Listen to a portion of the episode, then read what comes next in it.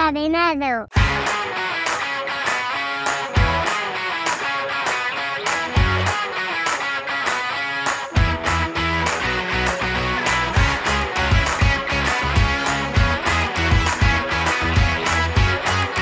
Desencadenados días, tardes o noches. Os damos la bienvenida a este programa en el que os vamos a contar cuáles son los estrenos destacados de este mes de marzo. En cines tenemos por fin la vuelta de la historia de Dune con su segunda parte, pero también vienen otros estrenos interesantes como El Clan del Hierro, Dream Escenario con Nicolas Cage o la nueva de los cazafantasmas. En plataformas de streaming llega la nueva serie de Kate Winslet llamada El Régimen, la segunda parte de la segunda temporada de Invencible o la esperada adaptación del libro El problema de los tres cuerpos. De estas y muchas más novedades vamos a hablar hoy. Así que no le des al pause porque empezamos ya con el podcast de estrenos de marzo.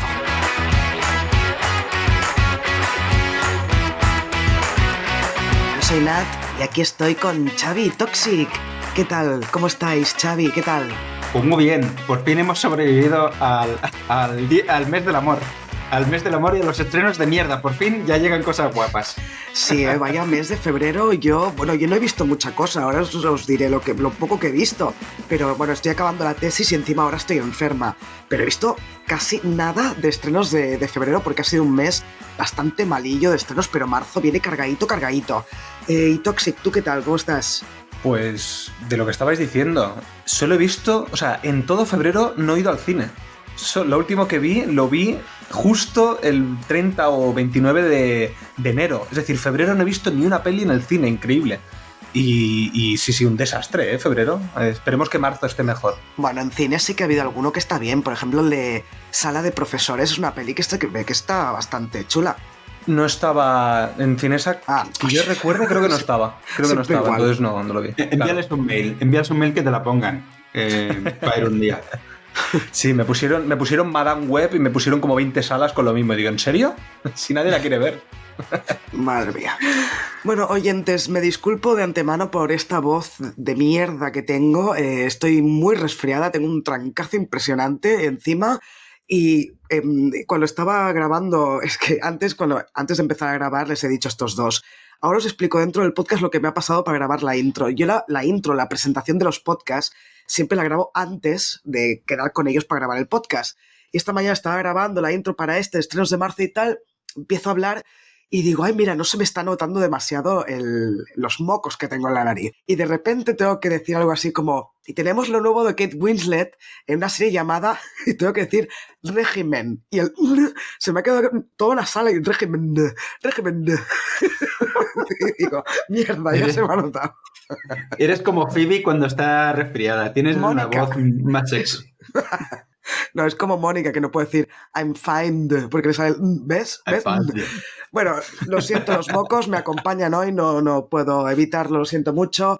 Pero empezamos, como siempre, agradeciendo a los fans que nos dan su dinerito para que esto pueda eh, avanzar y seguir cine desencadenado. Eh, muchas gracias por darnos vuestro dinerito y como siempre, no os olvidéis que nos podéis apoyar en iVoox dándole al botoncito azul que está al lado de nuestro logo o si no, con los comentarios o con me gustas también nos ayudáis mucho. Y los de Spotify, pues poniéndonos cinco estrellas también, ¿eh? También nos ayudáis mucho. Y no me quiero olvidar, mes de marzo, 8 de marzo, Día Internacional de la Mujer. Feliz 8 de marzo, ya lo adelanto, el día 8 de marzo ya lo felicitaré en nuestro grupo de Telegram, que oyentes podéis entrar siempre que queráis, sois bienvenidos para entrar en él. Hala, ya he pegado la chapa. Empezamos con lo que hemos visto en, en febrero, que hemos visto un poca cosa, pero una peli sí que has visto tú, ¿no, Toxic? Sí, he visto una, una de las nominadas al Oscar, que es La Zona de Interés, esta película de Jonathan Glazer, que teníamos a Sandra Huller como protagonista. Eh, bueno, pues es una peli complicada. Es una peli que yo no recomendaría a todo el mundo. Eh, creo que incluso si ganara el Oscar, que lo dudo bastante, pero si ganara el Oscar,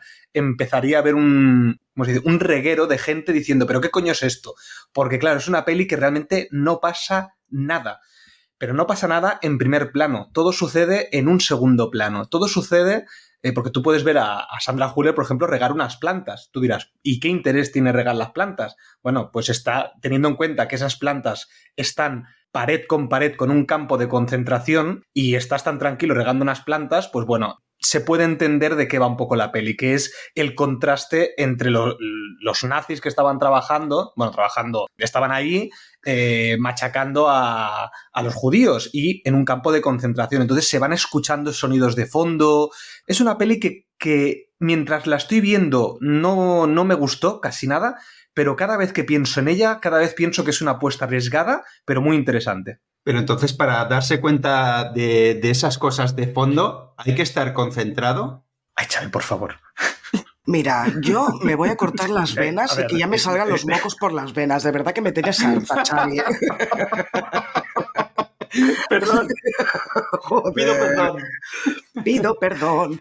Vale. Eh, em, bueno, voy a, ignorar a Xavi, mejor. Eh, voy a ignorarlo. Eh, la, cuestión es que es una película que es diferente, porque yo creo que ya hemos visto 8.000 millones de veces cosas de la Segunda Guerra Mundial, de todo lo que sucedió en el Holocausto pero esto es algo original, cosa que no habíamos visto. Entonces, por esa parte yo sí que la recomiendo. Pero bueno, yo la recomiendo a los gafapastas, pero a la gente así más en general, bueno, puede ser que le guste, pero creo que será más difícil. Bueno, yo es que solo he escuchado maravillas ¿eh? de la zona de interés. Yo tengo muchas ganas de verla. Pero bueno, entiendo ¿eh? lo que yo te la recomiendo, porque eres una gafapasta. Qué cabrón. Qué mamón. Vale, pues como no hemos visto nada más en cines este mes, arrancamos ya con el podcast de estrenos de marzo y empezamos con los estrenos en cines. Bueno, pues la primera película que os traemos el 1 de marzo, ya estamos ya, ya, ya, es la segunda parte de Dune, esta eh, adaptación de la novela de Frank Herbert, que por cierto eh, fue el quinto podcast que hizo Cine Desencadenado y lo estuve escuchando el otro día de la parte 1 y oye, mm, hemos evolucionado, pero tampoco lo hacíamos tan mal, ¿eh? Al inicio, tanto que Nat siempre se queja, en ese podcast me gustó bastante. ¿eh? Ojo que yo recuerdo que cuando acabamos de, mm, de, grabar el podcast de Dune en 2021, recuerdo que te dije, oye, pues este no ha quedado tan mal como los otros. Yo creo que fue una excepción dentro de nuestros primeros podcasts, ¿eh? porque eran, eran bastante malos, sí. Sí, a ver, a ver, estamos, estamos empezando. Claro. Yo creo que fue el primero que escucharía vuestro y dije, ay, mira qué majos, voy a suscribirme. Si hubiera pues oído el, el, el, de anterior. solitario, qué cabrón. lo voy a quitar, lo voy a quitar ese podcast.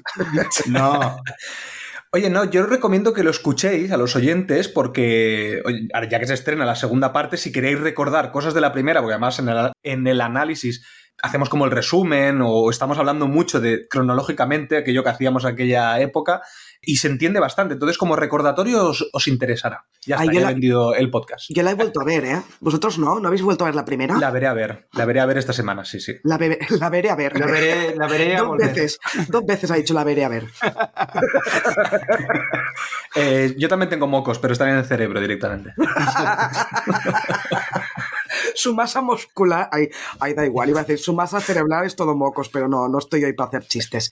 Em, bueno, ¿y qué, qué la segunda? Cuéntanos, va. Bueno, a ver, recordar los que no habéis visto la primera que esta es imprescindible ver la primera para entender la segunda, porque realmente es un conjunto de una, de una sola novela. Eh, entonces, bueno, eh, yo la recomiendo mucho que la que veáis primero y la recordéis. Está en HBO actualmente, la primera parte. Eh, y nada, decir que tenemos a Timo, repiten Timothy Chalamet, Zendaya, Rebecca Ferguson, Austin. Iba a decir Austin Powers, imagínate. no. bueno, a todos los que estaban en la primera y bueno, se junta más gente como. la primera. Eso, perdón, me, he equivocado. Iba a decir que se suma Austin Butler y también se suma Christopher Walken. ¿Cómo? Y Christopher Walken también, que hace Y Christopher Walken, entre, entre otros, sí, sí. Y Anya Taylor-Joy, ¿no? Que no se sabía que iba a aparecer, pero después de la mirada de odio que le ha metido a Timothy Chamalamet en, en no sé qué entrega de premios, ¿lo habéis visto? No, no lo he visto. Esta mujer, ¿no lo habéis visto?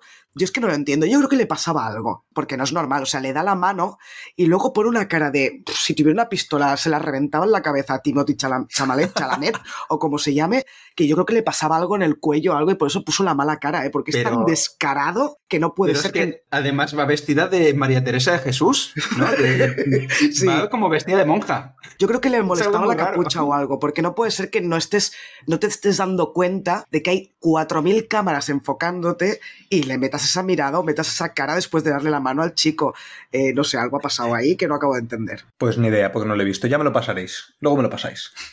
Vale. Eh, bueno, pues nada, decir que lo vuelvo a dirigir obviamente Denis Villeneuve y para los que no han leído la novela, que sepáis que en esta segunda parte hay mucha más acción. Es decir, si la primera eh, pensabais que era muy lenta y que tenía pues lo de Zendaya, que eran 85.000 planos de Zendaya como si fuera un anuncio de perfume, pues bueno, esta segunda parte, pues bueno, está el clímax de la novela. Entonces yo creo que va a ser más interesante y aquellos que quizás les gustó, pero estaban un poco de, bueno, a ver, aquí falta, falta chicha, pues en la segunda parte ahí está toda la chicha y viene una gran batalla muy interesante. Así que con muchas ganas de verla. Y haremos podcast, obviamente. Sí, sí. Obviamente. Bueno, el siguiente que salga este será el de Dune, sí, el de parte 2. Ah, efectivamente. Bueno, pues de Dune parte 2 pasamos eh, a otra película. Vamos a ver, voy a explicar esta peli tal y como yo he tenido el proceso para llegar a ella, ¿vale? Porque es que si no, la película se llama Dos chicas a la fuga. Y diréis, ¿en serio habéis cogido esta peli como un estreno destacado del mes con este título? Os cuento, cuando he visto esta peli digo, ¿qué coño es esto? He entrado porque digo, ay, pero si es con, con Margaret Qualley, que es la chica de la asistenta, o la vimos también en Pobres Criaturas, o en Eras una vez en Hollywood. Y por eso he entrado, ¿eh? digo, Margaret Qualley, a ver qué hace aquí. Y luego entro y veo que la dirección es de Ethan Cohen, uno de los hermanos Cohen. Además es la primera vez que dirige en solitario y además, aparte de Margaret Qualley, aparecen Pedro Pascal y Matt Damon. Entonces, digo, esto sí, es un estreno destacado. Y además, he visto el tráiler, no pinta nada mal, oigan. No va a ser una gran película, creo yo, pero es una comedia así un poco como si fuera... Mira, os leo una crítica que me ha parecido que al menos el tráiler lo describe bastante bien, que dice, se remonta a la serie B de Russ Meyer y John Waters, así como la psicodelia de los años 60, pero con sensibilidad contemporánea, cortesía de dos protagonistas extremadamente encantadoras. Yo estoy, que creo que voy a ir al cine a verla y todo, ¿eh? Además es muy cortita, creo que dura ochenta y pocos minutos, así que guay. Y va de dos amigas que emprenden un viaje por carretera lleno de obstáculos. Esta es la sinopsis. Pero el tráiler pinta como mínimo divertida, ¿eh? Creo yo. Mm, no sé, veo críticas un poco dispares, ¿no? A lo mejor es el hermano malo este, el hermano Cohen, el, que, el que repasa, el que repasa lo que hace el otro. Y le añado esto, déjame poner esto y el hermano, venga, va, ira. Es como Lana Wachowski con Resurrections, ¿no? Y con, con, Lily que no estaba y mira lo que salió ahí. Puede ser, ¿eh? puede ser. Pero a ver, que es un tono de película muy diferente a lo que traen los Cohen normalmente, ¿eh? Eso sí. Qué raro, pero es muy raro, ¿eh? O sea, esta peli es muy rara. Es que cuando has dicho el nombre, o sea, he, seguido tu pensamiento también diciendo, ¿pero qué coño es esto? No entiendo nada. bueno, veremos, veremos. Ay, no lo he dicho, se estrena también el 1 de marzo. Bueno, pues si a Toxic le parecía rara esta película, eh, atentos a la siguiente, que también se estrena el 1 de marzo, y es Dream Escenario. Eh, una película dirigida por Christopher Borgley, que es el director y guionista de Sick of Myself, Así que promete y promete porque además está el señor Nicolas Cage y Michael Cera. Y bueno, ¿de qué va esta película? Es eh, Paul Matthews, un desventurado padre de familia, ve cómo su vida da un vuelco cuando millones de extraños empiezan a verle en sueños. Pero cuando sus apariciones nocturnas toman un giro de pesadilla, Paul se ve obligado a navegar por su nuevo estrellato. Eh, viendo esto, claro, yo digo, estoy viendo algo de Michel Gondry, eh, con guion de, Charlie Kaufman eh, y cosas así, pero no, no, claro, es de, Christopher Borgley, pero tiene esta esencia, ¿no? De, de película de, estas tan raras. Eh, la verdad es que promete una gran actuación de Nicolas Cage y situaciones muy, muy locas. Es que tú te has fijado quiénes son los productores de esta peli, porque están a, 24, a 24 y Ari Aster es el productor de la peli. O sea que, claro, yo tengo unas ganas tremendas de verla porque además me habéis convencido, soy una gran fan ya de Nicolas Cage, ¿eh? O sea, cuanto más lo veo, más digo, hostia, qué mal actor que es, pero cómo me gusta este tío con verlo en pantalla. Me encanta, me encanta. Aquí lo gracioso viendo el tráiler está como contenido, pero también en algunos momentos está como muy loco, ¿sabes? O sea que eh, es que tengo muchas ganas y, jolín, el mismo día de Dune, ¿eh? Me cago en la leche. Estoy por colarme, por colarme en, otra sala cuando ir a multisalas y colarme luego y ver una u otra. Hay que hacer triplete con dos chicas a la carretera, Dune y... Ay, a la fuga. Dos chicas a la fuga, Dune y, y, esta de Dream Escenario, sí. Eh, Xavi, has descrito el personaje de Nicolas Cage aquí en este tráiler como lo que hace el 99% de las pelis. Eh, estar momentos súper que parece que está súper bien y momentos muy extravagante. Es Nicolás No, no, pero aquí yo creo que hay más, hay más, hay más momentos eh, serio y normal, porque aquí, claro, habla mucho de. Eh, parece una situación muy loca, pero al final habla de, de, la viralidad y de la fama y de cómo te afecta, ¿no? Y cómo pasas de ser héroe o villano sin tú, sin tú hacer nada, ¿sabes? Es, depende de mm. lo que piensen los demás de ti. Y por eso tiene, parece muy interesante esta película también. Sí, sí, esta me la apunto también. Esta sí que, esta sí que me la, esta sí que la voy a ver seguro. Muy bien, pues de Dream Escenario pasamos a Los Pequeños Amores, que se estrena el 8 de marzo. Es una película española de la directora Celia Rico, que ya estuvo nominada a Mejor Dirección Nobel por Viaje al Cuarto de una Madre, que, en aquella peli eh, tenía a Lola Dueñas y Ana Castillo. Y se ve que la historia, lo que nos traen en esta nueva peli, es bastante parecido a, a ese estilo de peli, al menos por lo que he podido leer. En el reparto tenemos a María Vázquez, que la tuvimos este año como protagonista de Matria, que por los Goya seguro que os suena que ha estado por ahí. Y luego Adriana Ozores, que esta mujer estaba muy desaparecida, pero esta me acuerdo que, era muy conocida en Los Hombres de Paco. O sea, imagínate, hace mucho tiempo. Pero no sé, es, una mujer que yo la he ido viendo, pero poquito, o sea, nunca de protagonista, y aquí como que tiene un papel muy protagónico. Entonces, em, puede estar muy bien. ¿Y de qué va? No sale, perdón, Adriana Ozores, ¿no sale en Galgos, la serie esta que estás viendo tú de Movistar Plus? ¡Ostras, es verdad! Mira, ¿ves? Madre mía, de verdad, ¿eh? bueno, solo vi el primer capítulo, pero sí, sí, toda la razón. Ya, decía yo, digo, si es que esta mujer la he visto hace poco, pero no me acordaba dónde. Mira, eran galgos. Es verdad, es verdad.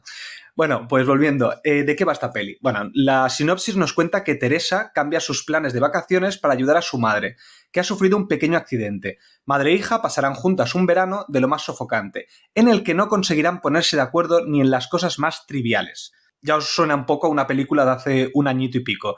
Eh, sin embargo, la obligada convivencia removerá más de lo esperado y en las noches estivales Teresa vivirá momentos reveladores junto a su madre. ¿A qué os suena esta relación, este tipo de peli que hemos, hemos reseñado el año pasado? Cinco lobitos, ¿no?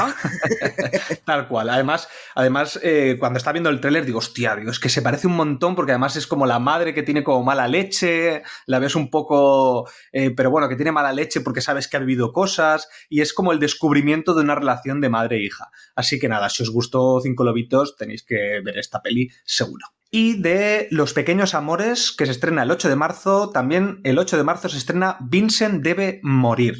Me ha sorprendido mucho el tráiler de esta peli, porque, bueno, os cuento, es una película francesa que en el Festival de Sitges eh, fue ganadora de dos premios, a Mejor Actor por Karim Leclou y Mejor Director Nobel a Stefan Castan. Eh, lo que nos cuenta la peli es que Vincent empieza a ser atacado por la gente que lo rodea sin motivo aparente.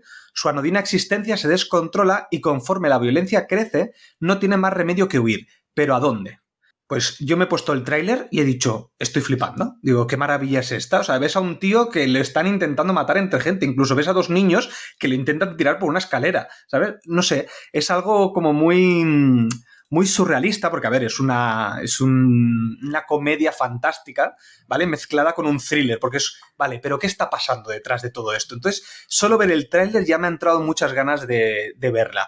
Así que si me la ponen en, el cine, que yo voy, ya no voy a, no voy a hacer más publicidad, es verdad, porque ¿eh? no me pagan, ¿eh? Que es verdad que hacemos un montón de publicidad de cine de ese sitio y no puede ser.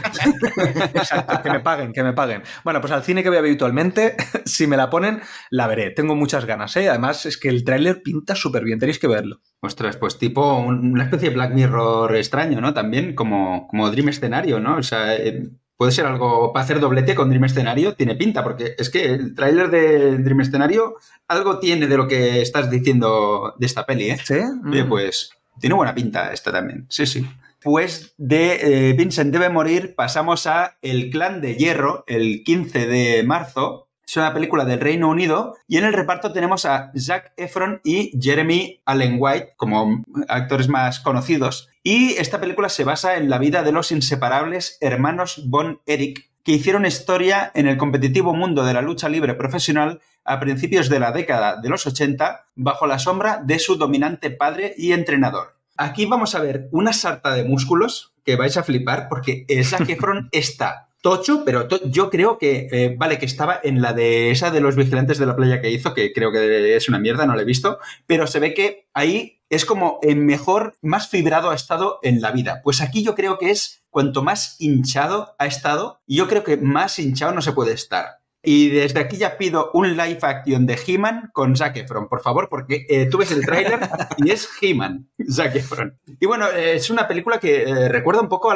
la, del luchador, ¿no? de esta de superación, un poco íntima. la fotografía es que recuerda, recuerda mogollón. Y de momento tiene, bueno, tiene un 6,9 en, en Film Affinity. No se puede estar interesante esta. Yo esta me la quiero ver, ¿eh? Sí, lo raro de esta peli es que parecía que tenía todos los números para llevarse un montón de nominaciones a los Oscars y al final no se ha llevado ni una sola nominación. Em, es, ha sido como muy raro. Todo el mundo como lo que lo daba por hecho, ¿no? Quizá no actores, porque, a ver, Zac Efron pues tiene sus limitaciones, Jeremy Allen White, por si alguien no lo conoce, es el de deber, no está mal, pero lo pintaban mucho como una de las pelis más esperadas de la temporada. Además también es de A24 y al final nada, hoy ha pasado desapercibida por los Oscars. Nada, era solo un comentario. ¿eh? A, mí, a mí me sorprendió ¿eh? que no se llevara nada, pero bueno, tengo ganas de verla, sí. Bueno, y también el 15 de marzo tenemos eh, una película española que se llama Tratamos demasiado bien a las mujeres. Eh, está encabezada por Carmen Machi y Antonio de la Torre. Y la sinopsis dice lo siguiente. Un día de otoño de 1945, un grupo de maquis a la fuga tiene la mala idea de tomar la estafeta donde Remedios, firme defensora de la patria, se prueba su vestido de novia. Hoy será el día en el que demostrará hasta dónde puede llegar defendiendo sus valores. He visto el tráiler y eh, la fotografía es una pasada. O sea, tiene unos encuadres esta película para ser una, eh, una comedia que, la verdad eh, me ha sorprendido bastante. Y es una comedia muy salvaje con una Carmen Machi que tú la ves en el tráiler y está estupenda, súper graciosa, súper violenta. Es que es, increíble, haciendo de, de, franquista, pero acérrima, o sea, exagerada. Tiene muy buena pinta y además esta película tiene que ser buena porque ya en el tráiler aparece el grito Wilhelm. En un momento aparece un grito Wilhelm y de si, si ya sale en el tráiler ya, ya tiene que ser buena. Y eh, es, una, es un remake de una película francesa sobre la Segunda Guerra Mundial. Oye, también aparece Diego Anido, que lo tuvimos ahí en Asbestas, era el hermano el hermano un poco especial que tenía Luis Taera. especial, el, de la coz, de la de la cabeza. Hostia, pero eh, que, yo creo que nunca he visto un tío. Bueno, eh, estoy exagerando, pero hacía mucho tiempo que no veía un tío que me diera tanto mal rollo, ¿eh? O sea que este tío me gusta mm. mucho. Lo quiero ver, lo quiero ver. Sí, sí. Sí, la verdad es que sí. Venga, pasemos al sí. Me han picado el timbre, pero bueno, no pasa nada, no espero nada. No sé si se ha oído, por eso lo digo, eh, que me han picado el timbre. En fin, perdón, sigamos. Otro estreno del 15 de marzo. Pasamos de Tratamos demasiado bien a las mujeres a una peli de terror que se llama Imaginary. Trata de Jessica vuelve con su familia a la casa de su infancia y su hijastra más pequeña comienza a desarrollar un extraño apego hacia Chauncey, un uso de peluche. En un primer momento parece que no pasa nada, pero a medida que avanza eh, vemos que el peluche muy normal no es.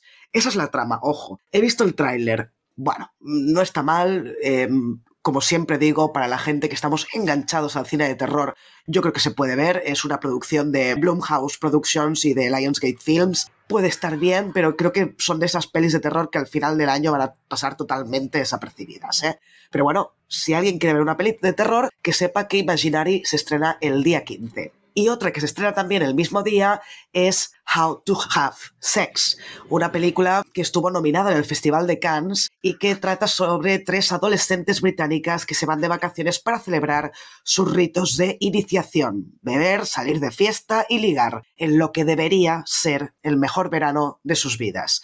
A ver. Nat, por favor, respira. Madre mía. Cada vez que ibas avanzando, cada vez se te, oía como si estuvieras metido en una piscina, cada vez más, ¿sabes? Claro, es que si, si ya de por sí normalmente con lo que fumo, si yo me ahogo, imagínate ahora que tengo todo la nariz lleno de mocos y no puedo respirar solo por la boca. horrible, horrible. Bueno, a ver, pues es bajo la dirección de Molly Manning Walker, que es una ópera, es una señora que es la primera vez que hace una película, un largometraje, cortometrajes ya había hecho, y viendo el tráiler, bueno, al principio parece pues eso, ¿no? La típica peli de adolescentes que se van de viaje, la lian parda, que beben mucho, salen de fiesta, no sé qué, pero de repente hay un cambio en la atmósfera del tráiler y de la película, imagino también, y está relacionado con abusos sexuales. Yo creo que va a ser durilla esta película y yo no sé si la quiero ver, ¿eh? Pero ahora, tiene de, de 30 críticas que tienen Film Affinity, todas son positivas. O sea que yo creo, creo que esta peli no debe estar nada mal. Mm, bueno, oye, pues puede estar bien. Pues bueno, pues venga, va. Yo es que voy analizando, ¿sabes? Cuando me, cuando me habláis tengo que analizar. Voy lento, voy más lento, lo siento. venga, pues de How to Have Sex pasamos a... How, how, how, how. Es Papá Noel que ha venido a presentar la película. How. Perdón, es How to Have Sex. Muy bien. Ah, ya, mejor, ¿has visto?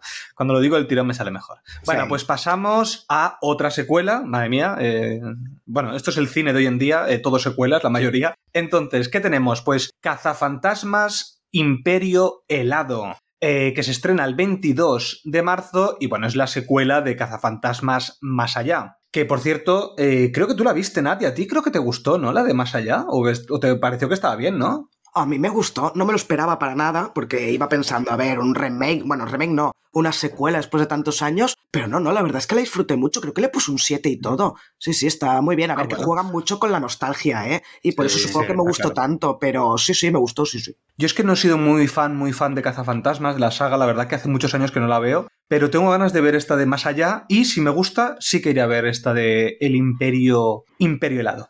¿Tú la has visto, Xavi, la de Más Allá? Sí, ¿Y sí, sí me, resultó, me resultó bastante bien, aunque sí que hay momentos que dices, joder, esto es bueno, Fantasma, pero un poco, no sé, es entre secuela y remake encubierto, ¿eh? es como, como las nuevas de Star Wars que dices, esto me está sonando mucho, ¿eh? de, las anteriores, ¿no? Pero, pero obviamente es, eh, podríamos obviar totalmente la segunda película de Los Cazafantasmas y esta enlaza directamente con la primera y a mí me gustó, me gustó mucho, la verdad. Me gustó me gustó bastante. Y a ver esta porque es curiosa, al menos lo que es la trama me parece original. Oye, voy a verla, ¿eh? La primera. Eh, sí, míratela, seguro que te gusta, sí. Sí, yo creo que sí, porque además el tráiler de esta peli lo, vi en el cine y sabes estos, estos trailers que, que, no te explican qué es primero. Entonces vas viendo ahí cómo se va congelando el mar, bueno, se van congelando varias cosas y yo dije, uy, uy, uy, qué bien pinta esta peli. Y luego me, vi que era Cazafantasmas Imperio Helado. Entonces me llamó mucho el tráiler. Entonces tengo ganas de verla. A ver, explico un poco. Han cambiado el director eh, y ahora tenemos a Gil Keenan como director, que antes estaba en el guion, mientras que el anterior director, Jason Reitman, pasa al guion. O sea que se ve que esto es como un dúo, ¿sabes? Entonces, eh, repite el reparto. Bueno, ya si la visteis en su momento, sabéis que estaba Paul Rudd, que además no envejece, no sé qué le pasa a este hombre, Carrie Cohn, eh, Mackenzie, McKenna Grace y Finn Wolfhard, eh, Mike de Stranger Things, que sigue creciendo. Yo cada vez lo veo más grande este chaval. Eh, en la quinta temporada de Stranger Things va a parecer que está ya eh, a punto de jubilarse, porque madre mía, está el doble de alto que el resto de los niños. Pero este chico ya debe medir dos metros y medio o algo así, ¿no? tal cual, tal cual. no sé cómo lo contratan ya para hacer de niño, no, no encaja. en fin. Y también aparecerán algunos cazafantasmas antiguos como Bill Murray o Dan Aykroyd. Hay, no, no, le metas más, más, Y de, las, de la cuenta. Eh, yo, pues flipé, mucho, flipé mucho con McKenna Grace en la, en la primera película. Realmente se come a, los demás la, esta niña. ¿Ah, es, es, increíble como lo bien que actúa en la, en la primera película. Pues mira, no, la iba ni a nombrar porque como no la conocía nada, digo, bueno, pues no, no, habrá tenido importancia la primera peli. Pues mira, ahí está. Mm. Bueno, pues nada, simplemente así muy rapidito, que sepáis que después de los eventos de Oklahoma, el equipo de cazafantasmas regresa donde comenzó todo, Nueva York. Pues nada, eh, si os apetece verla, pues ya lo sabéis, el 22 de marzo.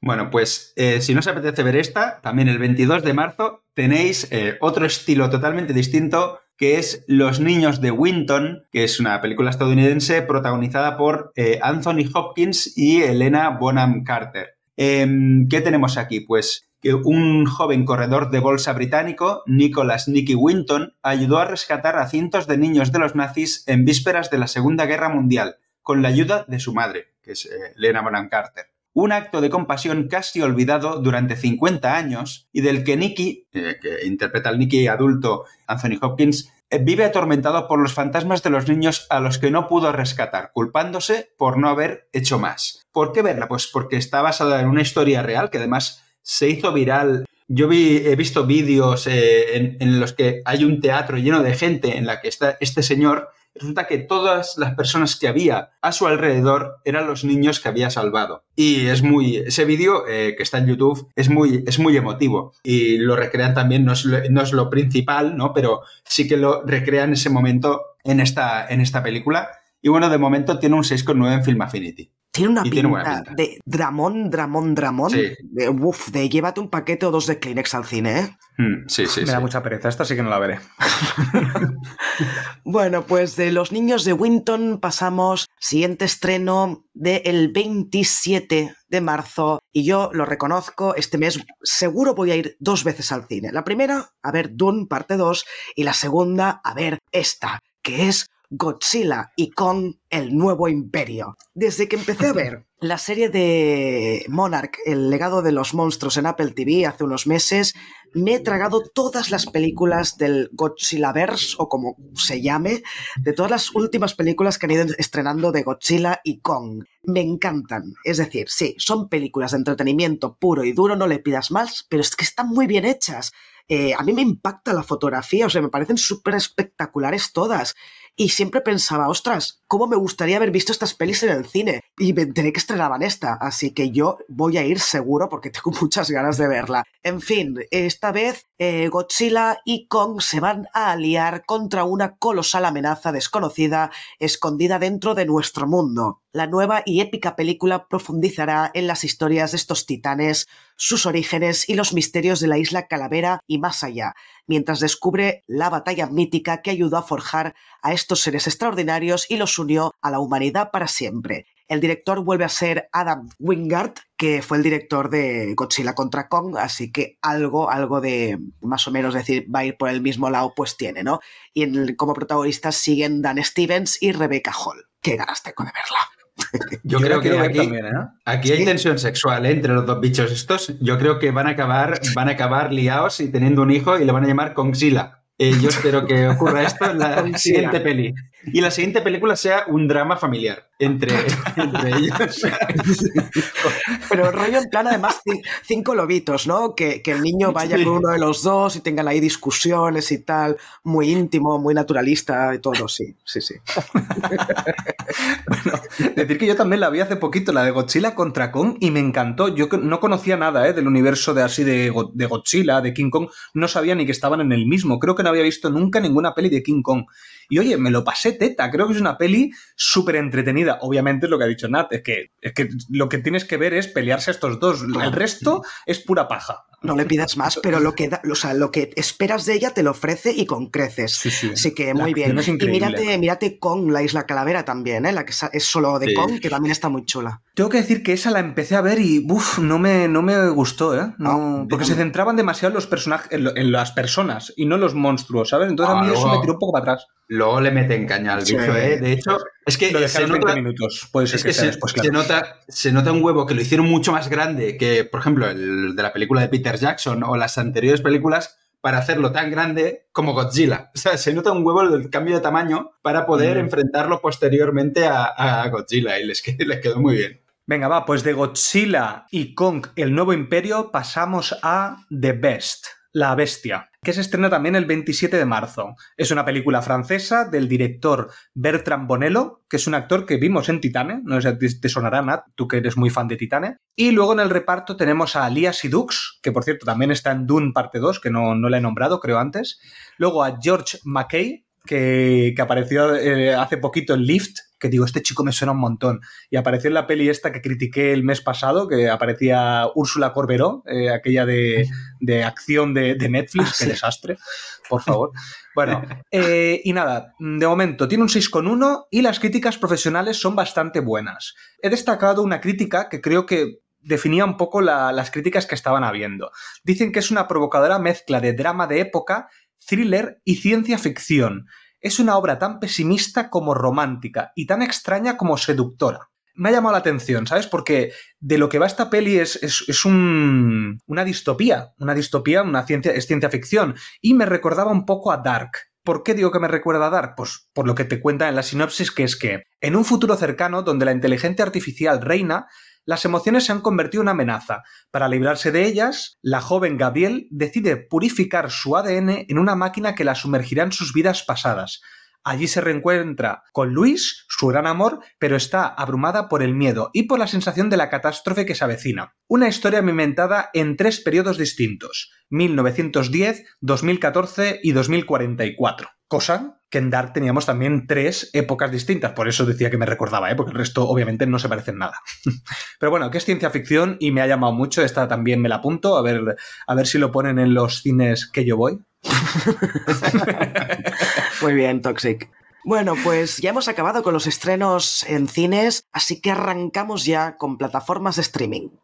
Y empezamos por Netflix. Toxic, ¿qué has visto? Ya te pregunto directamente, ¿eh? Como puedes ver. Oye, al final, Netflix, no sé por qué, pero es donde acabo viendo más cosas, ¿eh? eh mm, pero bueno, a ver, lo primero que he visto, eh, porque he visto varios documentales, pero bueno, solo os voy a destacar dos que creo que son los más interesantes. Uno es el de Pícaro, el pequeño Nicolás, que diréis, ¿pero qué coño es esto? Eh, Nat, ya te lo expliqué en el, en el, podcast anterior, el pequeño Nicolás, este chaval que surgió de la nada, que parecía que estaba, que era del CNI, que aparecía que nadie lo conocía, luego aparecía con fotos de todo el mundo. Bueno, el documental está bien, está bien, no le pidas mucho más. incluso se puede escuchar como un podcast, no hace falta ni ver las imágenes porque no aportan mucho. Pero está interesante ver eh, lo que es España a nivel mm, de, del poder, cómo funciona el poder en este país y cómo el tener contactos con gente, eh, gente dentro de la política, empresarios o yo qué sé, eh, entrar al, al Bernabéu, por ejemplo, a hacer negocios, solamente con que estés en el palco ya nadie te va a preguntar quién eres, ya se supone que tú tienes mucho dinero. Pues como esto, muchas cosas. Entonces, está interesante cómo retratan la sociedad española a través de Pícaro de, El pequeño Nicolás. Así que nada, yo, yo lo recomiendo. Este, es interesante. Luego, he visto otro documental que se llama Amor, Acoso, Asesinato, que también lo podéis escuchar como un podcast, porque tampoco aporta mucho las imágenes. Pero bueno, está muy interesante. Si os gusta el True Crime, tiene varios giros de guion que te deja un poco con el culo torcido.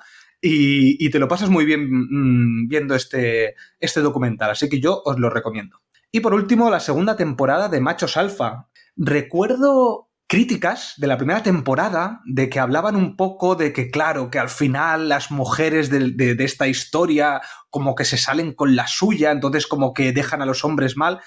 A todos esos que criticaban eso, por ejemplo, aquí vais a ver una vuelta de tuerca de, que aquello no era un final, de que esto es una continuación. Entonces, creo que está tan bien hecho a nivel del retrato del feminismo, de la sociedad actual, de cómo está planteado todos estos temas, que es, graciosa, interesante y divertida. O sea, yo me la he pasado muy bien. Yo le recomiendo que la. Si habéis visto la primera, ver la segunda, que incluso creo que es mejor. Vaya.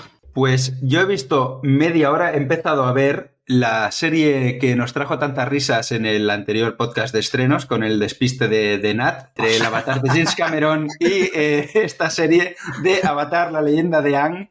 He visto media hora del primer capítulo y porque de hecho es que lo han estrenado eh, hoy mismo y digo, quiero, quiero verla, a ver qué tal. Y oye, la voy a seguir viendo. Me ha gustado mucho lo que he visto. ¿Sí? Em, sí, porque tiene un estilo, o sea, está muy bien hecho. Trata de gente que domina los, los cuatro elementos. Eh, a nivel de CGI es una pasada, a nivel de, de, escenarios, de ambientación. Y yo creo que, mira, le he parado porque digo, va, la quiero ver con mi hija, a ver si, a ver si le gusta, porque, y si no le gusta, la seguiré viendo yo. Y tiene, es que tiene un aroma al estilo de One Piece sea, si os ha gustado One Piece, yo creo que ¿Ah, esta os puede gustar. Sí, porque visualmente es muy cómic, es muy manga, ¿sabes? Eh, ah. Bueno, de hecho está basada en una serie de animación y está muy bien llevado. O sea, mm, yo lo voy a seguir. Me ha llamado mucho la atención. ¿Y qué tal la dirección de Cameron?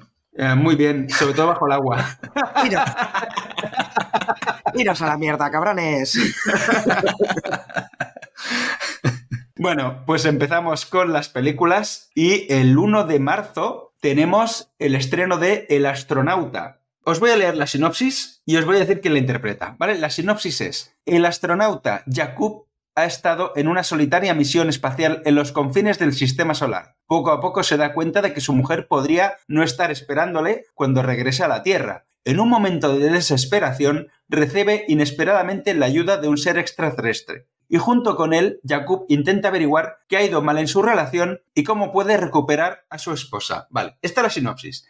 En el reparto tenemos a Adam Sandler y Karen Mulligan. Es decir, con Adam Sandler y esta sinopsis puede parecer que es la, mierda que va a estrenar Netflix, es decir, la, tontería eh, del mes de Netflix. Pues viendo el tráiler he cambiado totalmente de parecer, porque parece un drama intimista sobre la soledad y promete a un Adam Sandler que pocas veces se nos ha mostrado. Es decir, un Adam Sandler como el de Diamantes en Bruto, o sea, un Adam Sandler en drama. Y, además muy íntimo, porque es que, es que, está prácticamente él solo y el extraterrestre se que va viendo. Y tiene muy buena pinta. Yo creo que esta la acabaré viendo, ¿eh? Pues sí, yo tampoco daba un duro, ¿eh? pero además veo que, también es con Isabela Rossellini, que es esta mujer, si aparece será por algo, sí, normalmente no hace, no hace chorradas esta mujer.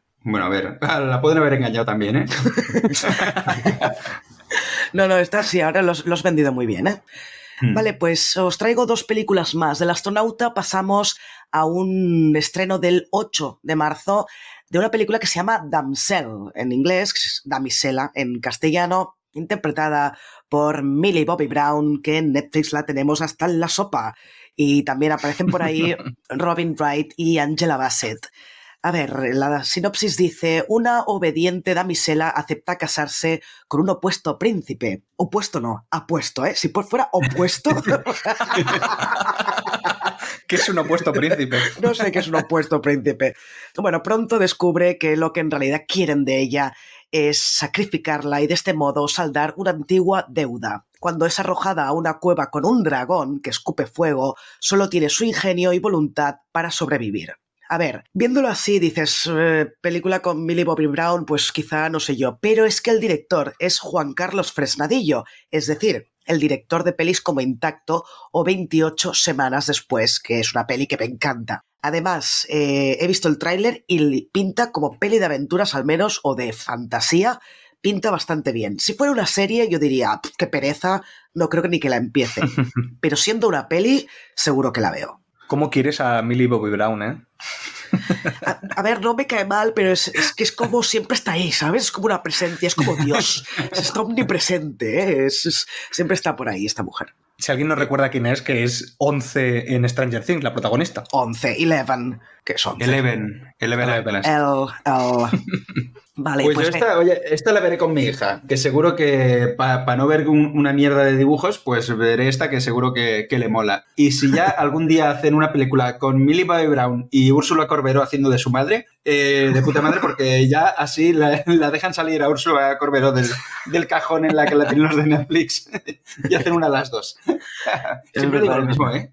Sí, en cada podcast se está convirtiendo en un topos habitual de cine desencadenado, Úrsula Corberado y me metete en una caja. Bueno, eh, Millie Bobby Brown es que sale, está en Godzilla, tío, está en Godzilla, sale Millie Bobby Brown. Sí, me sorprendí cuando lo vi, dije, ¿pero qué hace aquí esta mujer?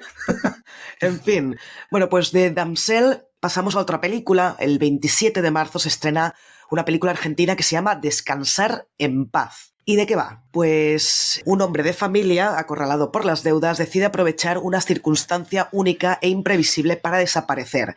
Después de muchos años de viajar alejado de su país, un hallazgo fortuito pone a prueba la tentación irresistible de querer saber cómo ha continuado la vida de los suyos en su ausencia. La pregunta se vuelve obsesión. ¿Se puede desaparecer y olvidar toda una vida? ¿Se puede empezar de cero y nunca más mirar atrás? A ver, eh, es un thriller y por el, por el tráiler pinta bastante bien. lo bueno es que el director es Sebastián Borenstein, que es el director de pelis como Un cuento chino o La Odisea de los Giles, que creo que a ti, Toxic, te gustó bastante esa peli. Sí, es súper divertida. La recomiendo mucho. vale, gracias. Y, para los que estamos obsesionados todavía con El Encargado, esta serie de la que hicimos podcast, también aparece el actor Gabriel Goiti, que es el doctor Zambrano en El Encargado. Así que bueno, yo creo que esta peli como thriller puede, puede estar chula, sí. Vale, y de las películas pasamos a las series y tenemos el 7 de marzo que se estrena The Gentleman, la serie. Es una producción del Reino Unido dirigida por obviamente, entre, entre los directores que hay en la, en la serie está Guy Ritchie, porque eh, es una serie basada en la comedia de acción de, Guy Ritchie, The Gentlemen, Los Señores de la Mafia, del 2019. Y bueno, en el reparto tenemos a Theo James, a Kaya Escodelario y a Giancarlo Espósito. Obviamente, también a Giancarlo Espósito también lo tienen encerrado los de Netflix. Y, bueno, pues la sinopsis dice que Eddie Horn, sí, Horniman, Horniman no es eh, hombre cachondo, sino es con latina. Eddie Horniman es un hombre que hereda inesperadamente la enorme finca rústica de su padre y descubre que forma parte de un imperio del cannabis. Por si fuera poco, varios zampones de Gran Bretaña reclaman un trozo de pastel. Mm, no sé qué tal estará. Yo no, he visto la película original. No sé si vosotros la habéis visto. Yo sí, que he visto alguna escena suelta. Eh, y bueno, si mantiene el, nivel de, esa serie y si está Guy Ritchie de por medio, puede, puede estar bien. A mí me gustó The Gentleman. A Toxic no, porque no le gusta Guy Ritchie, ¿verdad? Qué cabrona. Eh, lo siento, es que no, no, no, no me entra el cine de Guy Ritchie, no, no, no acabo de conectar con él. Prueba la de Barridos por la Marea, de Madonna. Seguro que te gusta, porque... Es mentira, Porque ¿no? Es, eh, sí, sí, yo la he visto y lo voy a ver. Es un, de, y de, de, Madonna y de Guy Ritchie, su mejor película. De los dos, sí. No sé, no sé, no, no puedo con Guy Ritchie, no, no es nada personal, ¿eh? Bueno, perdón, perdón, es algo personal contra él. en fin, em, pues de Gentleman, la serie, pasamos Paren las rotativas, por favor, paren las rotativas. Pasamos a la serie del año, a la serie de la década, a la serie del siglo. Nada. Nada, puede llegar a ser. O sea, el potencial lo tiene, el potencial lo tiene. Ahora voy a explicar por qué. Porque está basada en la que yo considero la, mejor novela de ciencia ficción. Bueno, la mejor novela de ciencia ficción, no, la mejor novela que he leído. Eh, que eh, es... Un momento, lee poco, ¿eh? No os penséis tampoco que se ha leído el Quijote. Lee poquito. claro, claro, he leído poco, he leído poco. Pero yo qué sé, por ejemplo, a mí me gusta mucho más que Fundación. ¿sabes? Que es ciencia ficción también y está considerada como una de las mejores de la historia. Bueno, pues digo cuál es. Es el problema de los tres cuerpos, de Cixin Liu. Es la adaptación de, esta, de este primer tomo, porque son, es una trilogía, aunque esta primera novela es como, tiene un inicio y un final, o sea, no es como, no es troceado, no es como El Señor de los Anillos, no, tiene como una historia que empieza y acaba. Que por cierto, Nach está leyendo el libro porque se lo regalé en Navidad. ¿Lo has acabado ya o no? ¿Y cómo lo llevas? Todavía no, es que desde que me he puesto a saco con la tesis no hago otra cosa que eso y ahora que estoy enferma, pues alguna paginita he leído, pero me queda muy poco, me quedan 50 páginas. Me está gustando bastante, ¿eh? Sí, sí, la verdad es que el potencial es lo que has dicho tú. La serie puede ser una muy buena serie y creo que no es un libro demasiado complicado de adaptar. Así que si lo hacen medianamente bien, puede ser una muy buena serie. Exacto, porque además es un thriller, o sea, está explicado, es ciencia ficción, pero está explicado de una manera que es como un thriller. Entonces todo el rato estás leyendo el libro y diciendo, va, ¿qué va a pasar? Pues esto yo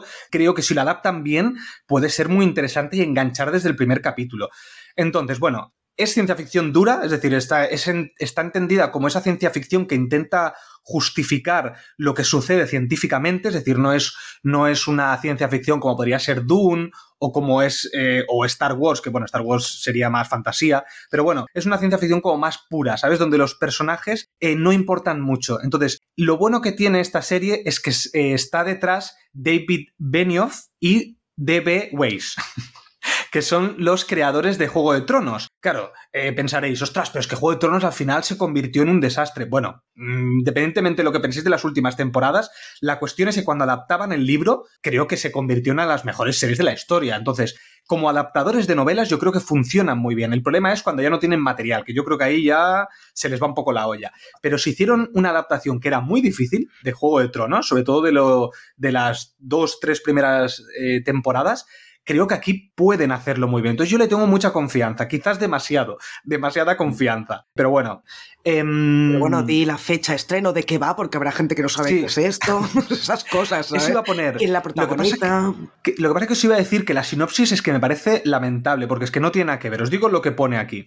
Una decisión tomada en China en los años 60 trasciende el tiempo y el espacio, obligando a unos científicos a afrontar la peor amenaza para la humanidad en el presente. Esta sinopsis es una porquería porque parece que sea algo de, ay, vamos a destruir una inteligencia artificial que está en una nave. Yo qué sé, eh, suena a típica peli de ciencia ficción. Y no, no se trata de eso. Es totalmente diferente a lo que te ponen aquí. En fin, ¿quién tenemos? ¿Quién tenemos aquí? Tenemos en el reparto a Eiza González, Benedict Wong, que Benedict Wong es el del Doctor Strange, el, el maestro, digamos. Eh, luego tenemos a Liam Cunningham, a John Bradley, que es el que apareció en el tráiler, si habéis visto el tráiler, es el chico este que aparecía en Juego de Tronos. Y eh, bueno, es un reparto muy, muy, muy, muy largo. Además, lo que han hecho, pues bueno, como es, está como basado en China, digamos, casi todos los personajes eran, eran asiáticos y aquí, pues bueno, han intentado hacer una inclusión y han metido personajes no asiáticos para bueno, para enriquecerlo. Un poco lo que se hace en Hollywood, pues para que sepáis que se hace en, en todos lados se hace para ser más internacional. Que va, esto lo han metido no por inclusión, sino para vender más. Una serie con todos los actores chinos, seguro que la mitad de la gente no la ve. Pues eso, bueno, pero, para, pero, es inclusión a nivel de que estás incluyendo gente de otras cosas para meterlo. Pero a ver, es lo mismo que hacen en Hollywood, es exactamente lo mismo. Sí, pero no lo hacen para que haya representación de un colectivo de la sociedad, lo hacen para vender más la serie. Cuando tú incluyes un personaje mm. negro, homosexual, no sé qué, es inclusión de colectivos minoritarios de la sociedad. En este caso no es por eso. O sea, ningún yankee pertenece por ser yankee a un colectivo minoritario de la sociedad. ¿entiendes? Perdona, están metiendo a Liam Cunningham, que era Davos, para eh, la minoría de los señores mayores con barba. o sea, los señores mayores con barba se tienen que sentir representados.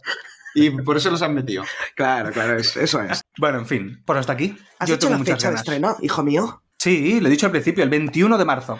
Yo diría que no lo habías dicho, pero vale. Puede ser. Te voy a creer, te voy a creer. vale, pues después de Netflix pasamos ya a Amazon Prime, o a Prime Video, mejor dicho. Em, ¿Alguien ha visto algo de Prime Video? Yo he visto. Joder, siempre estoy viendo yo cosas y vosotros no veis nada. ¿eh? Porque no tengo vida, es lo que tiene. Eh, a ver. Bueno, tú estás con la tesis, ¿qué quieres? Eh, yo no, yo no tengo nada que hacer en mi vida. Ah, bailo un poquito de salsa y poco más. Bueno, la cuestión es que he visto los Juegos del Hambre, balada de pájaros, cantores y serpientes. ¡Ay, yo también la he visto! Bueno, la he visto? Bueno, a ver, espérate. Claro, yo llevo tres días enferma, estoy, llevo dos días del sofá a la cama y de la cama al sofá. Y ayer en uno de los momentos del sofá digo, voy a ver esto, porque además yo de los Juegos del Hambre he visto la primera y no me acuerdo de nada, y solo he visto esa. Igual.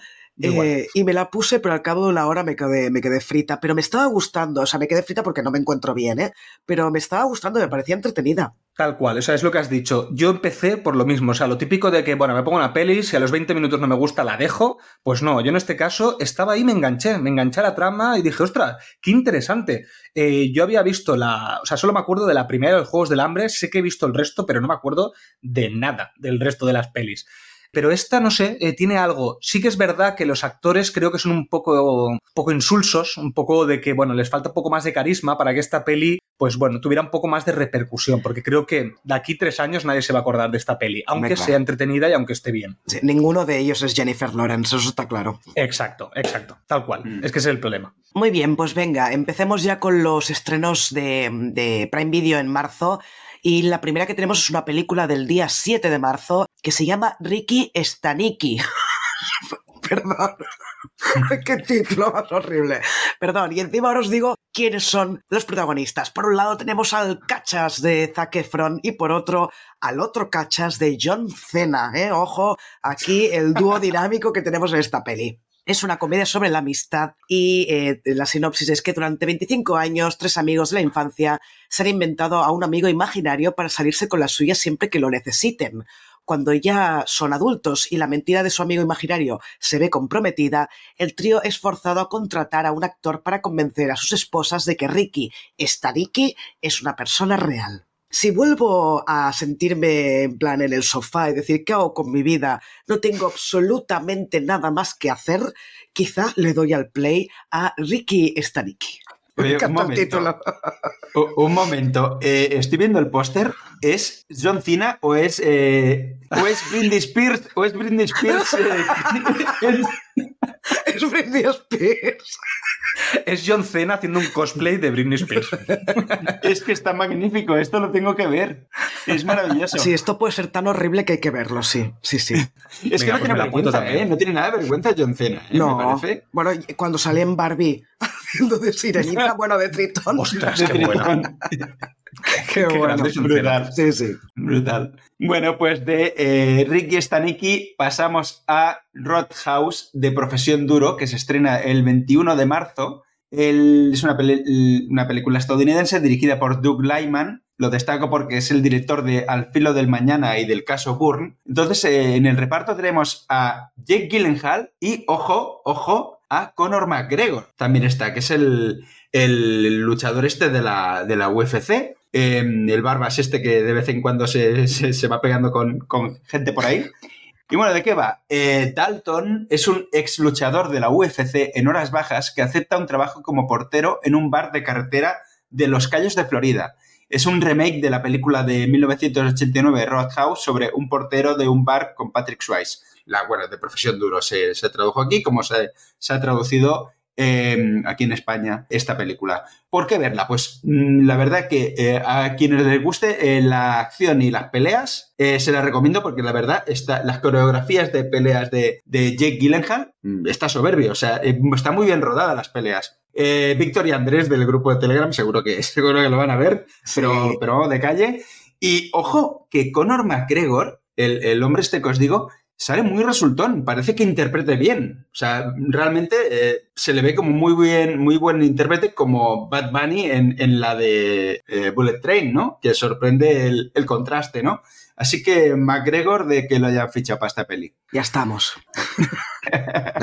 Oye, una cosa, eh, ¿os queréis reír de mí? sí.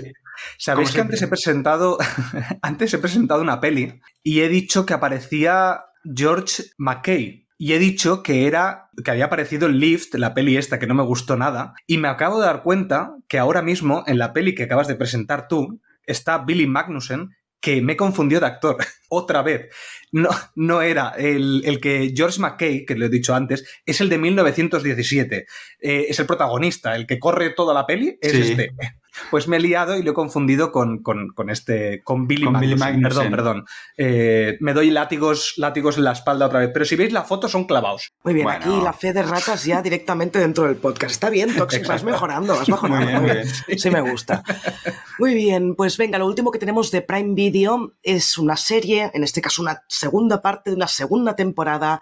El 14 de marzo llega la esperadísima Invencible, esta serie de la animación que, bueno, es que a mí me encanta. Eh, me vi los, creo que eran cuatro, ya no recuerdo, cuatro capítulos de la primera parte de la segunda temporada que se estrenó en noviembre del año pasado y ahora llegan con la segunda parte. Muchas ganas, que voy a decir. Es que es una serie excepcional de, de animación. Si alguien no la ha visto, se la recomiendo. A mí no me gusta la animación o no me gusta. No suelo ver cosas de animación y esta serie me tiene enganchadísima. Es que está muy bien hecha y el guion es espectacular. Yo cuando ya tengan todos los capítulos sí que ya la veré esta segunda temporada. Muy bien, pues venga, de Prime Video pasamos ya a Disney Plus. ¿Alguien ha visto algo de Disney Plus? Xavi, te digo a ti porque ni Toxic ni yo tenemos Disney Plus ya. yo, he visto, yo he visto una cosita y es el corto, este corto de Pixar que se llama Self, o uno mismo, me parece. Está bien, o sea, es un, es un corto que, pues que está bien, es de estos cortos de autor que, que van sacando los, los de Pixar como corto no está mal, pero eh, y desde aquí le mando un recado a Pixar, ¿vale? Ya que nos escuchan seguramente, y es que eh, se ponga las pilas, pero ya, se ponga las pilas. A ver, yo confío en que, en que del revés 2 va a estar muy bien. Yo confío en que va a estar muy bien, pero es que, em, y no tienen producto malo en sí los de Pixar, pero ya no basta con estar bien, porque yo creo que les están adelantando ya por la derecha a, Pixar con cosas como eh, Spider-Man de, Sony, de animación, y sobre todo la mega serie que he flipado con ella, que la he visto recientemente, ya que no me gustaban los estrenos de febrero, pero la serie de, de Samurai de Ojos Azules, que la he visto recientemente, he dicho, qué maravilla. O sea, señores de Pixar, póngase las pilas porque se van a quedar atrás. Ya no, solamente a nivel de guion, sino a nivel... O sea, tienen que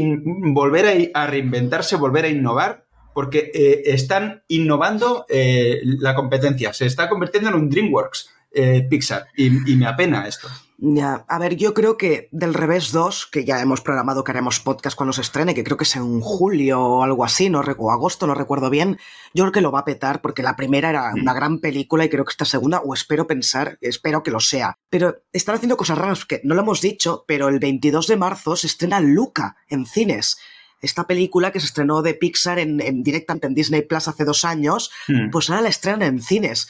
Es que no, ¿para qué? Si ya todo el mundo ha visto Luca. Soul, Soul, en estrenado Soul en febrero, sí. a finales de febrero, sí. No sé, no sé qué está haciendo Pixar. Bueno, a ver qué pasa con Del Revés 2. Eh, esperemos que sea una gran peli. En fin, empezamos con los estrenos de marzo y de películas tenemos el estreno de el documental sobre Taylor Swift, de Eras Tour. A ver, tiene un 7,5 el Film Affinity, ¿eh? Este documental. Recuerdo que cuando se estrenó en cines fue un taquillazo increíble.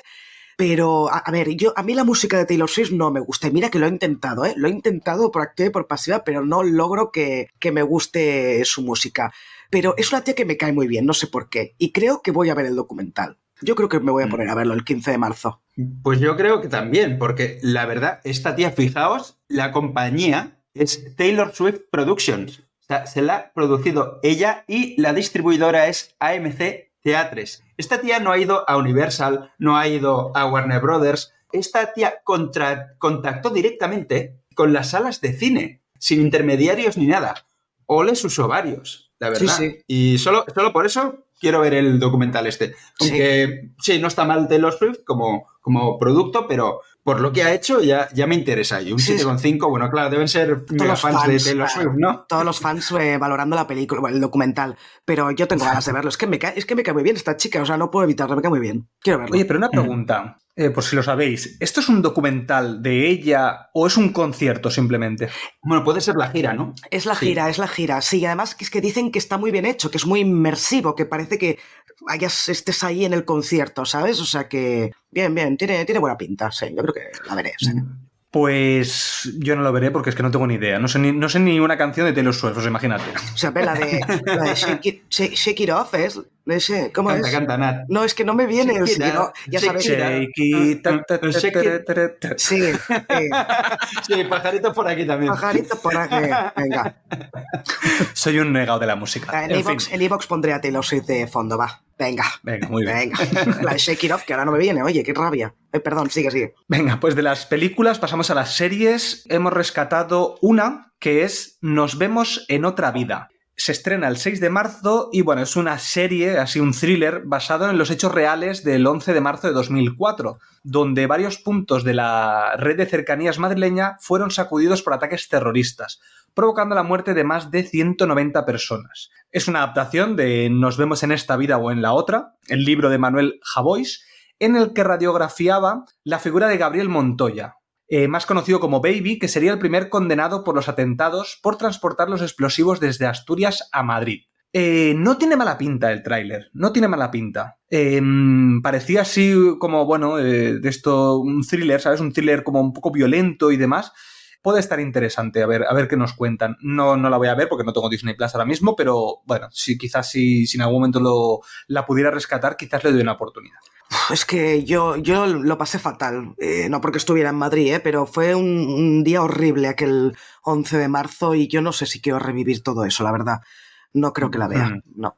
Pasamos a X-Men 97, eh, que se estrena el 20 de marzo y es eh, una secuela de la serie animada de los 90, que, se hizo muy, muy famosa, y esta es la, secuela también animada. ¿Qué hay que destacar de esta serie? Es que, eh, bueno, sobre todo los, los eh, catalanes y los que nos llamamos Xavier, estamos de enhorabuena porque por fin, por fin le llaman profesor Charles Xavier, porque en Antena 3 le llamaban Xavier le llamaban Xavier y digo yo. ¿Sí o no? O muy bien, sí, sí, le llamaban Xavier y yo flipaba, yo digo, vale que, un, en, que la hagan en Rumanía o la hagan en Francia y, no tengan gente que se llame Xavier, ¿no? Y dice, pues será Xavier, como dicen en, en Estados Unidos. Pero a ver, si tienes aquí gente que se llama Xavier, pues tienes que saber cómo se llaman los de aquí. Pues claro, Antena 3 en esa época fue una, una fábrica de independentistas de gente llamada Xavier que, dijo, pues ahora, ahora me hago independentista porque no dicen bien mi nombre. Y nada, solamente quería, todos, todos los independentistas se llaman Xavier. Los del 97, los del 97 sí. yo, no, yo no me hice, pero bueno, casi, casi me hago.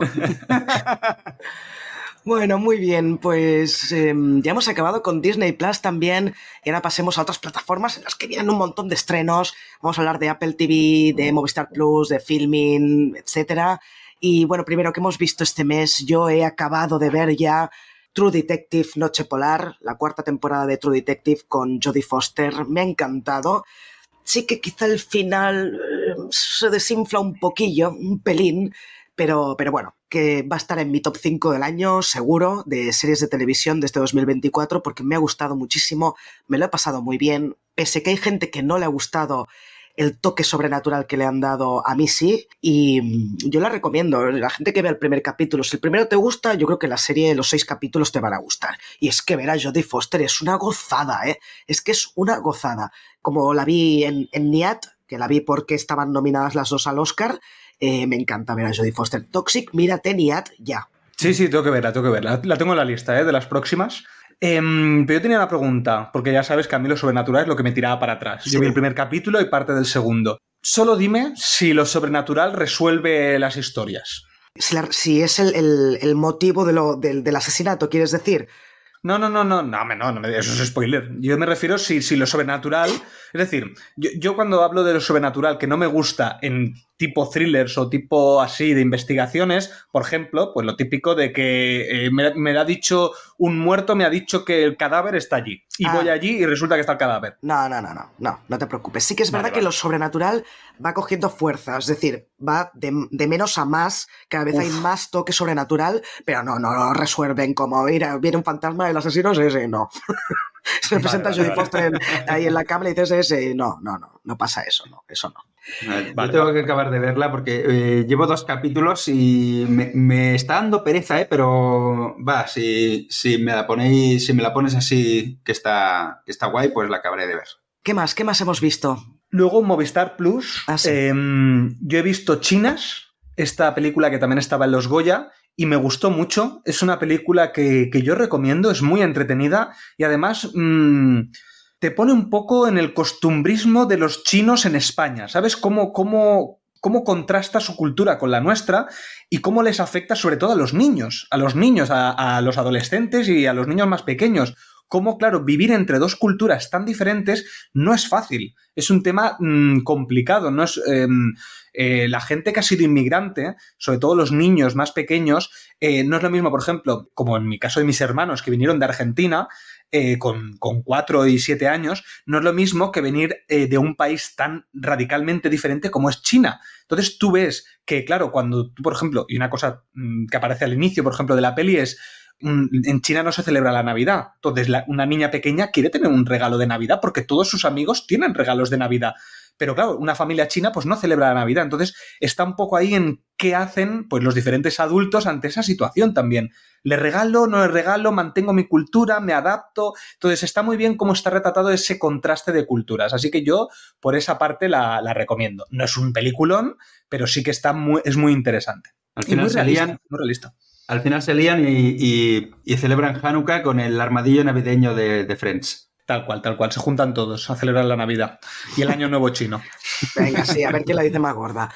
Venga, pues no tenéis nada más. Eh, no, yo tengo una que también has visto tú. ¿Cuál? ¿No la he apuntado? Que nadie duerma. Esa peli, no está, esa peli no está en Movistar Plus, está en Amazon Prime. Pero tú a lo tuyo, ¿eh, Toxic? ¿Ah, sí? ¿Está en Amazon Prime? Hostia, pues yo tenía Movistar. pero mira, me había olvidado, sí que la vi, la vi el 1 de febrero y no me acordaba ya. Eh, sí en Video está. Muy, bueno, a ver, la película muy irregular, me parece que cosas que están muy bien, cosas que a momentos bastante aburrida, con escenas que podían haber eliminado completamente, pero ver a Malena Alterio en un papelón y con su merecidísimo Goya, yo creo que vale la pena verla. Para mí sí. Tal cual, suscribo todo lo que dices. Sí que es verdad que a mí creo que me gustó un poco más de lo que, de lo que te ha gustado a ti, pero sí que es verdad que hay momentos que es tediosa, ¿eh? O sea, hay momentos de conversaciones en un taxi que dices, pero tío, recorta aquí algo. O sea, es como tres minutos. Eh, pues a mí eso es lo que más me ha gustado. Todas las conversaciones de los taxis me han encantado. Yo hablo de otras cosas que no diré porque sería spoiler, ¿eh? Pero para mí lo mejor son las conversaciones del taxi, tío. A mí las, no, a mí las conversaciones sí, pero hay, o sea, tú puedes resumir una conversación de, tres minutos que mantienes el plano, que entiendo por qué se hace, porque además funciona muy bien, porque Marela Alterio está genial, pero es que a mí se me hizo cuesta arriba, es muy larga además, creo que dura más de casi dos horas, creo que eso duraba, no sé, demasiado larga para mi gusto. Eso sí, el final me encantó, aunque es un poco alegórico, ¿eh? ya ver, un poco raro. La gente interpreta cosas diferentes. En fin, en fin, pasemos a las películas de este mes de marzo y en Apple TV el 1 de marzo se estrena por fin Napoleón, la versión no recortada que tuvimos en cines y que para mí es un desastre de peli al final, podría haber sido mucho mejor. Ridley Scott está un poquito mal últimamente. Yo creo que aquí quizás en esta peli ya alargada cuatro horas y media, pues a lo mejor sí que mejora y lo que el problema era un recorte pero lo dudo, lo dudo bastante. Pero bueno, habrá que darle una oportunidad. Yo creo, ya lo dije en el podcast de Napoleón, que el problema era el recorte. Y luego, eso no quiere decir que con esta versión no recortada vaya a ser una gran película, ¿eh? pero que la va a mejorar, mm. yo creo que sí, porque sobre, todo el problema era que no había desarrollo ni presentación de personajes, eh, ni de las relaciones entre esos personajes. Y yo creo que están en esas dos horas que vienen ahora. ¿La vais a ver? ¿Vais a ver la versión extendida o no? No lo sé, yo creo que no. Sí, yo creo que la acabaré viendo, pero me espero que Nat la vea. Yo también, aquí en el grupo de Telegram la, la haya visto varias gente y den opiniones, a ver qué tal, a ver cómo va. Sí, yo creo que sí que la veré. En dos partes seguramente, pero la veré, sí. Bueno, y la siguiente es en Filming, el 1 de marzo, que llega la secuela, spin-off así, de la serie La historia del cine una odisea. No sé si en algún momento creo que hemos hablado de esta serie, que para mí es una serie que me ha influido muchísimo porque eh, yo la estoy viendo, o sea, no la he acabado esta serie, porque va rescatando como la historia del cine en las diferentes décadas, desde 1900 hasta 2010. Y entonces yo he ido viendo por las pelis de que han ido hablando en este documental, como yo que sé, las, las últimas que vi, las de Ingmar Bergman, nunca me sale el nombre. Eh, por ejemplo, yo he visto estas pelis porque salían en este documental.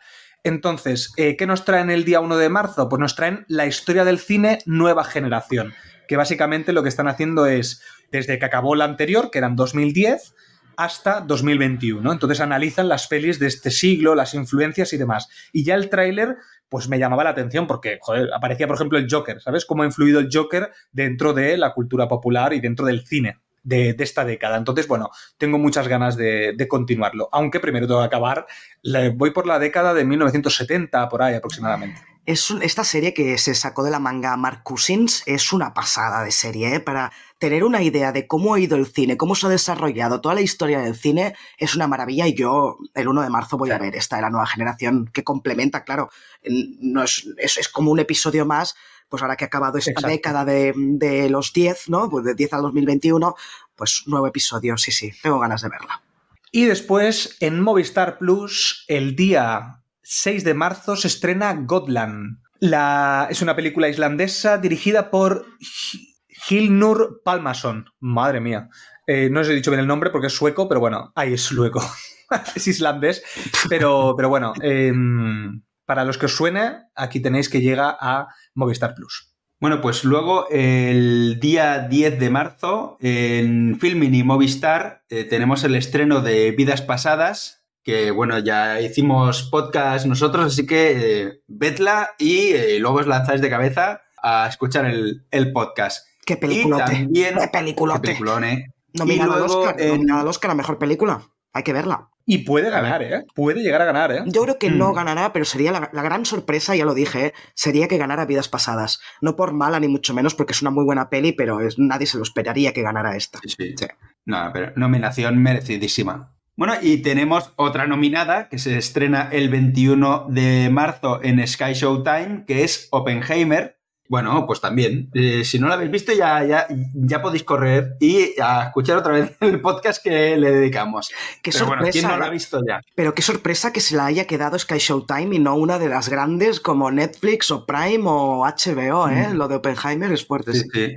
Y bueno, ahora os traigo eh, una flipada, ¿vale? Em, que es en Filming el 22 de marzo se estrena Cientos de Castores y he tenido que ver, después de leer la sinopsis, he tenido que ver el tráiler y vais a flipar como yo. En la sinopsis dice, un vendedor de aguardiente de manzana borracho debe pasar de cero a héroe y convertirse en el mayor trampero de pieles de Norteamérica derrotando a cientos de castores. Em, ¿Por qué digo que, que, es una flipada? O sea, tenéis que ver el tráiler. Es un tráiler en blanco y negro, es una película en blanco y negro, obviamente, y es como una película de dibujos animados, de estas de trompazos, caídas y cosas raras, pero en acción real con gente disfrazada. Es decir, salen cientos de castores, como dice el título, pero son gente disfrazada de castor y es algo muy, muy raro que puede ser o una genialidad o una absoluta mierda. No lo sé. Viendo el tráiler no queda claro, pero es muy loco. Yo os recomiendo que la veáis y de momento en Film Affinity tiene un 7,1. Ojo. No está nada mal, ¿eh? Estoy viendo aquí el tráiler de fondo y estoy flipando con el tráiler, ¿eh?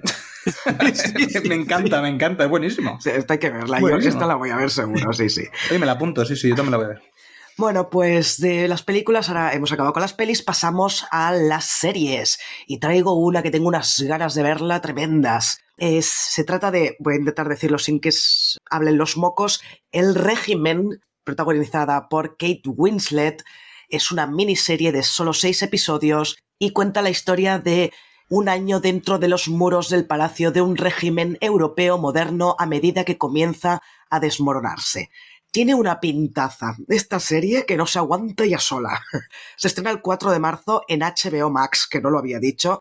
Esta serie de El régimen, esta sí que la voy a ver sí o sí, aparte de que es Kate Winslet, eh, no se le puede pedir más a una serie que sea con ella. También aparece por ahí Hugh Grant y Martha Plimpton, pero ella es la absoluta protagonista y tengo muchísimas ganas de verla.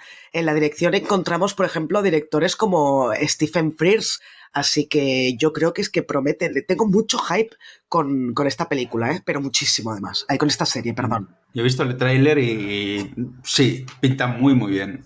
Sí, sí. Es que incluso quizá si me gusta mucho digo de hacer podcast, ¿eh? Más que no lo va a escuchar ni el tato porque cada vez la gente tiene menos HBO, ¿no os parece? Es que HBO está bajando un poco de nivel últimamente, los últimos meses, ¿no? Yo es que HBO poco veo y además no os habéis fijado que la mayoría de pelis que están en HBO están en Amazon Prime. Yo, yo que siempre estoy ah, mirando en Film Affinity, la mayoría de pelis de HBO están en, Amazon Prime, por lo tanto, mm no hace falta casi tenerlo, ¿sabes? Es que incluso eh, True Detective, Noche Polar, esta última temporada, también está en Movistar Plus. Es que como que parece que ya no tienen estrenos exclusivos eh, casi. Pero bueno, con esta del régimen yo espero que lo peten bastante. Bueno, es que están vendiendo un montón de productos. ¿eh? Yo creo que Warner mm, se está yendo un poquito al carajo. Sí, un poquito, sí. Bueno, pues pasemos a otra miniserie, en este caso de Sky Showtime, que se estrena el 8 de marzo y se llama Mary and George. Protagonista aquí tenemos a otra de las grandes que es Julianne Moore y la historia sigue, la serie, perdón, sigue la historia de la condesa de Buckingham que moldeó a su hijo para seducir al rey Jaime I y convertirse en su amante todopoderoso a través de la intriga volviéndose más rica, con más título e influyente de lo que Inglaterra jamás haya visto. A mí me da un poco de pereza ver esta, esta serie, pero visto el tráiler tiene bastante buena pinta. ¿eh? Si os gustan así las series de un poco de época, pero que además lleva intriga y tal, eh, creo que puede estar bastante bien. Muy bien, pues de Mary and George pasamos a The Girls on the Bus. ¿Has visto qué nivel de inglés? Para que veáis, ¿eh? Y si no entendéis mi, acento tan bueno de Wisconsin, como siempre, es las chicas en el autobús. The Girls on the Bus, lo has dicho súper bien. The Girls, además así como chulito del Bronx, ¿sabes? The Girls on the Bus. Es que estaba estudiando antes de, decirlo. Mientras estabais hablando tú, Nat, estaba repitiendo. Digo, a ver, a ver si muy bien. Muy bien. bueno, pues es una serie dramática con cuatro mujeres periodistas que siguen cada movimiento de un desfile de candidatos presidenciales imperfectos.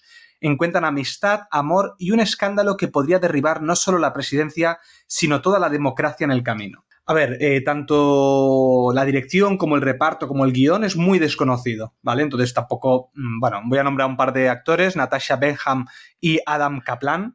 Pero bueno, puede estar interesante. Lo que pasa que, no se lo he dicho, está en HBO el 15 de marzo y bueno, no sé, no, me llama mucho la, historia del tráiler, o sea, no, no tiene tráiler, ¿sabes? Entonces tampoco puedo saber mucho más de ella, entonces veremos, veremos a ver qué nos trae. Pero HBO últimamente nos está trayendo pues nada y menos. Bueno, pues de The Girls on the Bus pasamos a Manhunt, que se estrena el 15 de marzo en Apple TV. Y es una miniserie de siete episodios que ahonda en las consecuencias del primer asesinato de un presidente estadounidense y en la lucha por preservar y proteger los ideales del plan de reconstrucción de Abraham Lincoln. Bueno, pues a quien le interese estos sucesos que tuvieron lugar después de la muerte de Abraham Lincoln, que ha habido, es que ha habido un mogollón de, películas al respecto, pero enfocadas de, manera muy diversa, ¿no? Una que se centra en, el, en el asesino, otra que no sé qué, pues esta de cómo reestructurar lo que, lo que había dejado pendiente eh, Abraham Lincoln, ¿no? Y, a ver, tiene, tiene buena pinta. A ver qué, qué puede salir de aquí. Muy bien, pues venga, como último estreno de series y del podcast de marzo, vamos a hablar de la serie Palm Royal que se estrena en Apple TV el 20 de marzo. Reparto, ojo, ¿eh? Kristen Wiig, Laura Dern y Ricky Martin. Si sí, lo habéis oído bien, Ricky Martin. ¿De qué, va, ¿De qué va esta miniserie también? En 1969, una mujer intenta cruzar esa línea impermeable que separa a ricos y pobres para asegurarse un sitio en el círculo más exclusivo de Estados Unidos, la alta sociedad de Palm Beach. Pinta bien el tráiler, pero tampoco acabo de ver si es una gran serie o no. Lo bueno, Apple TV normalmente trae cosas interesantes, bien hechas, que pueden gustar más o menos, pero normalmente truñacos, como puede traer Netflix o, Prime, normalmente no trae. Así que si os interesa el tema, yo le daré una oportunidad. Muy bien. Pues, muy, bien. Pues, muy, bien. Pues muchas gracias ¿eh? por vuestro apoyo en el podcast y esas cosas. En fin, pues ya hemos acabado con los estrenos de marzo oyentes, esperemos que os esperamos que os haya gustado este podcast ¿eh? de los estrenados de marzo, lo vuelvo a repetir. Y por si no nos vemos, desencadenados días, déjanos un me gusta, tardes, déjanos un comentario y noches. Feliz 8 de marzo. Hala. ¿Qué, qué montaje yo ha hecho aquí? yo quiero decir una cosa, yo quiero decir una cosa. Yo quiero decir una cosa, que este marzo se cumple un año de que Más Mile nos ha dado su apoyo en los fans de Evox. un año entero ya, ¿eh? O sea, un, año. para Más Mile. Un abracito, hay, un abracito, un aplauso, y no sé lo que digo, un aplauso para Más Mile. gracias. Gracias, Más Mile. Gracias, un año ya dándonos queremos. Y nosotros haciendo estos podcasts así, de esta manera, equivocándonos, con mocos. Con los mocos. Que no puede ser, ¿eh? No puede ser. malos de, de, campos de concentración. Ay, sí, por Dios. Sí. por favor. perdón, perdón. adiós. Bueno, sí, venga. adiós. adiós.